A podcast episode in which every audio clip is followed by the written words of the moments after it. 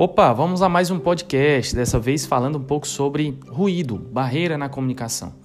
Quando a comunicação ocorre de uma fonte até um destino, no meio do caminho pode haver um ruído. Esse ruído pode existir de diversas formas.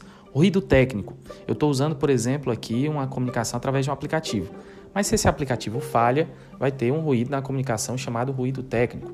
Pode ter um ruído emocional. Mandei uma mensagem para alguém e alguém está estressado, está chateado, está com raiva esse ruído ele pode existir, a pessoa pode entender algo de forma diferente, interpretar de forma diferente, ou eu posso estar chateado com alguém e também me comunico de uma forma diferente com essa pessoa.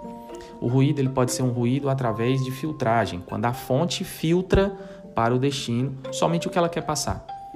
O ruído pode existir pela percepção seletiva. percepção seletiva é quando o destino ele percebe apenas o que ele quer entender. E o ruído pode existir também através de excesso de informação. Imagine uma pessoa que chegou de férias e lá na sua caixa de e-mail tem mais de mil e-mails. Então ela tem um excesso de informação, não vai dar conta, observar e responder todos os e-mails no curto prazo. São ideias de ruídos ou barreiras existentes na comunicação. Forte abraço, até um próximo podcast.